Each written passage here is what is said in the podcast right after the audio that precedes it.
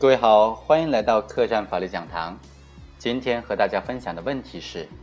如果侦查阶段的有罪供述被排除了，那么审查起诉阶段的有罪供述是否也应当排除呢？二零一三年二月十九日晚，文某在某小区门口被公安机关抓获，其随身携带的两小包毒品以及身边雪地上的两大包毒品均被公安机关查获。经过鉴定。四包毒品均含有甲基苯丙胺成分，经称重，四包毒品合计重五十点五四克。于是文某被指控涉嫌运输毒品罪。法院经过审理，认为侦查阶段不能排除存在刑讯逼供的可能，因此排除了文某在侦查机关所做的所有有罪供述。那么文某在公诉机关所做的三份有罪供述的讯问笔录，其合法性如何？是否也应当予以排除呢？法院认为，文某在侦查、审查、起诉阶段的有罪供述具有连贯性。既然侦查阶段的有罪供述依法应当予以排除，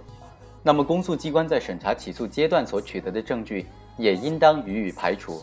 更何况文某在审查、起诉阶段也没有形成多次稳定的供述，文某在当庭的供述的犯罪事实与审查、起诉阶段的供述还有反复。其关于其在审查起诉阶段所做的有罪供述笔录是在害怕打击报复且没有细看的情况下完成的，这个辩解具有一定的合理性。因此，法院认为被告人文某在审判前的所有有罪供述都应当予以排除。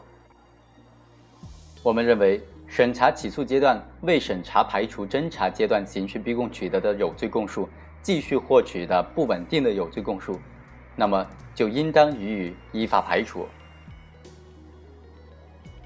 对于被告人在侦查、审查、批捕、审查、起诉各个阶段所做的多次有罪供述，如果前一阶段的有罪供述被作为非法证据排除之后，后一段阶段的有罪供述是否一并排除呢？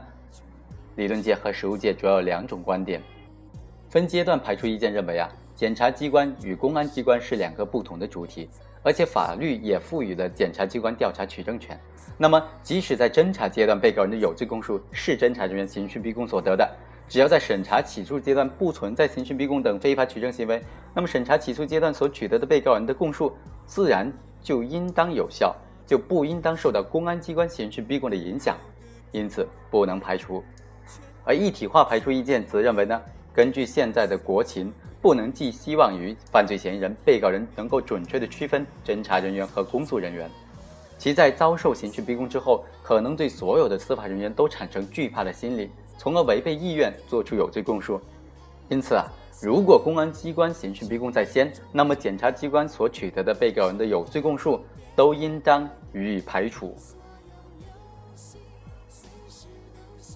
综合看来呢，我们认为是分阶段排除还是一体化排除是不能一刀切的，而应当结合具体的案情具体分析，判断后一阶段的有罪供述是否具有可取性。应当以刑讯逼供等非法方法对被告人造成的心理影响是否得到一定程度的消除为标准。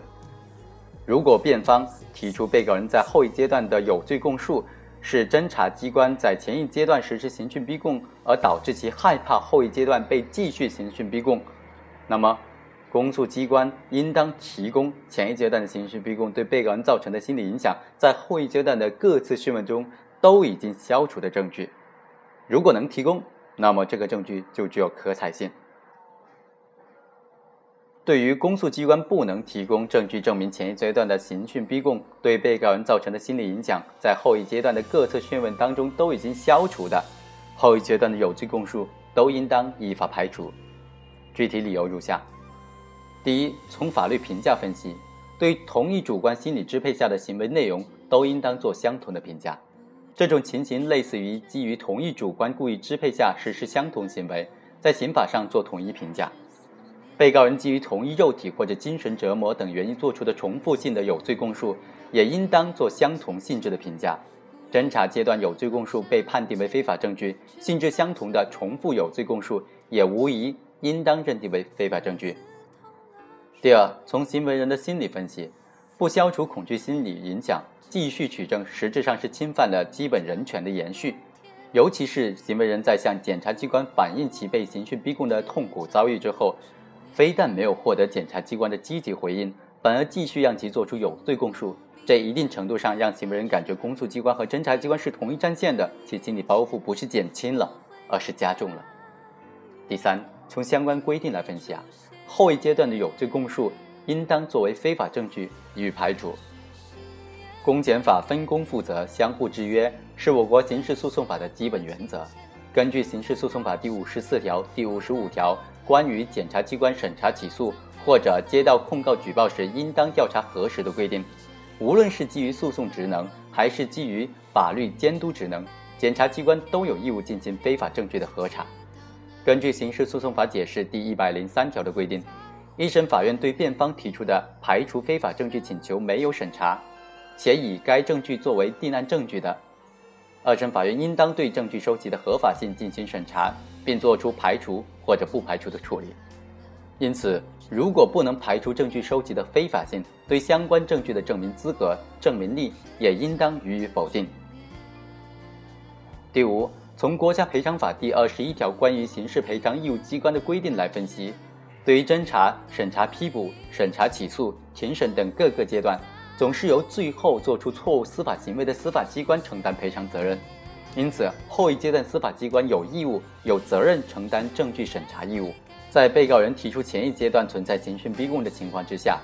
后一阶段的司法主体不但有义务审查相关证据，而且在继续讯问之前有义务审查被告人是否消除了恐惧心理。当然，被告人是否消除侦查人员刑讯逼供所造成的恐惧心理呢？是非常复杂的判断过程，在司法实践当中，司法主体往往借助以下程序性的行为进行分析认定：第一，排除非法证据申请权利的告知。根据刑事诉讼法解释第九十七条的规定，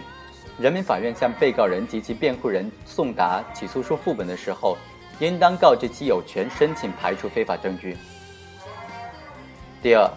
排除非法证据程序启动的告知。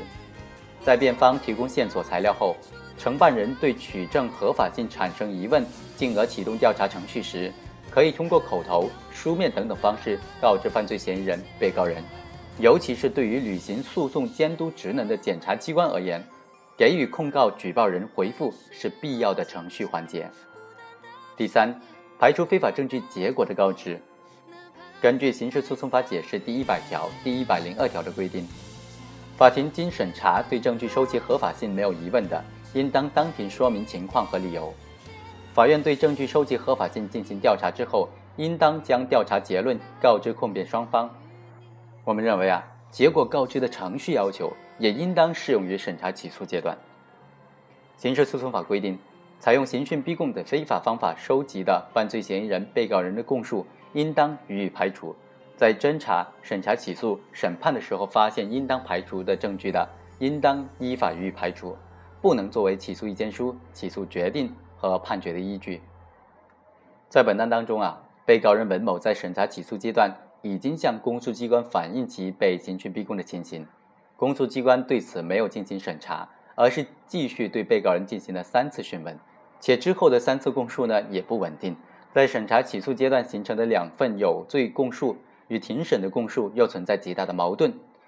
人民法院综合审查相关证据的取证过程，认为不能排除文某在侦查、审查、起诉阶段的认罪供述系以非法方法收集的，故应当依法予以排除。值得强调的是，人民法院在依法排除非法证据之后啊，应当综合其他的证据，就被告人的行为定性以及处罚进行审查判断。本案当中，被告人文某是吸毒人员。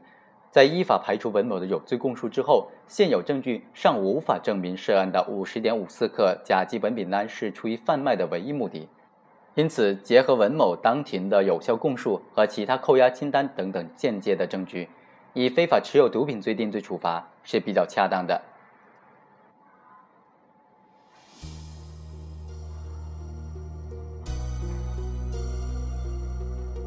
以上就是本期客栈法律讲堂的全部内容。非常感谢大家的收听，下期再会。